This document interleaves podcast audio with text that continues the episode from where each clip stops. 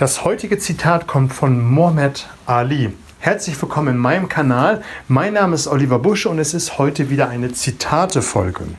Und der großartige Boxer Mohammed Ali hat gesagt, das, was du denkst, ist das, was du wirst.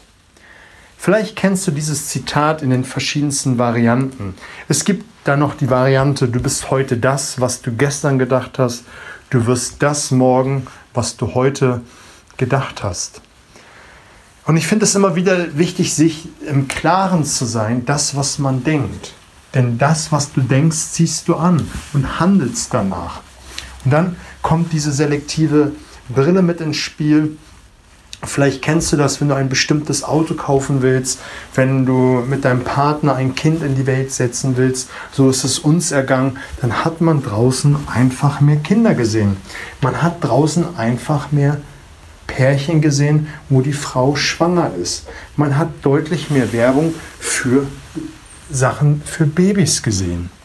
Und das ist das, was man dann sieht. Man fühlt sich dann im Leben selbst bestätigt. Wenn du heute schlecht über Geld denkst, wirst du die Brille aufsetzen, schlechtes Denken über Geld und wirst automatisch durch diese Brille dein Denken so handeln, als wenn Geld schlecht ist und das dann auch anziehen. Also finde ich diese Gedankenhygiene so wichtig, sich immer wieder bewusst zu werden, wie man über bestimmte Lebensbereiche denkt, wie man in bestimmten Lebensbereichen handelt.